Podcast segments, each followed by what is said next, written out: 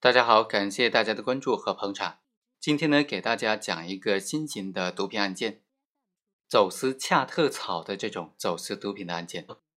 中国从二零一四年一月一日起，就将恰特草明确的列为毒品的系列了。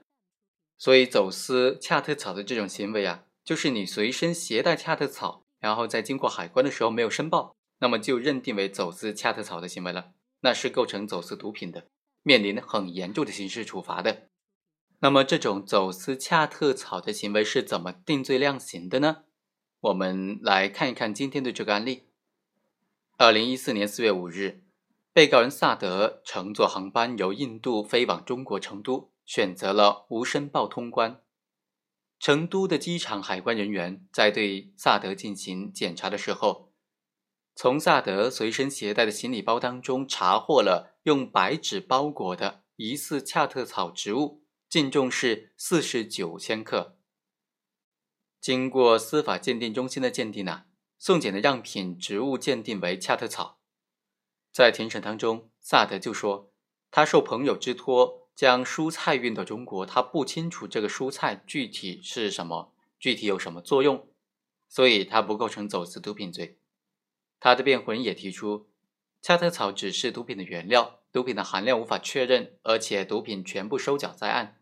萨德走私毒品犯罪，社会危害性比较小。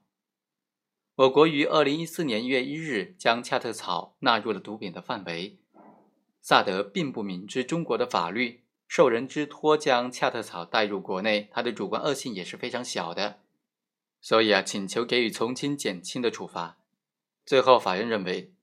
萨德称，他只是受人之托将蔬菜带入中国，不清楚蔬菜的具体作用。其实，萨德在被查获之后，供认了他知道携带的蔬菜是比较特殊的，含有去甲麻黄碱或者咖啡因，能够让人兴奋。另外，根据萨德的供述，他所在地蔬菜约二十卢比一公斤，而他的朋友支付了三点三五万元，让他运送到中国来。而其实这些蔬菜呢还不足一千卢比，这很明显是和常理不相符合的。第三，萨德在经过海关检查的时候呢，也选择了无申报通道通关，这些事实足以反映出萨德他主观上明知道所携带的蔬菜就是精神类毒品。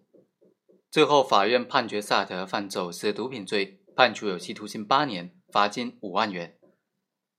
好，以上就是本期的全部内容，我们下期再会。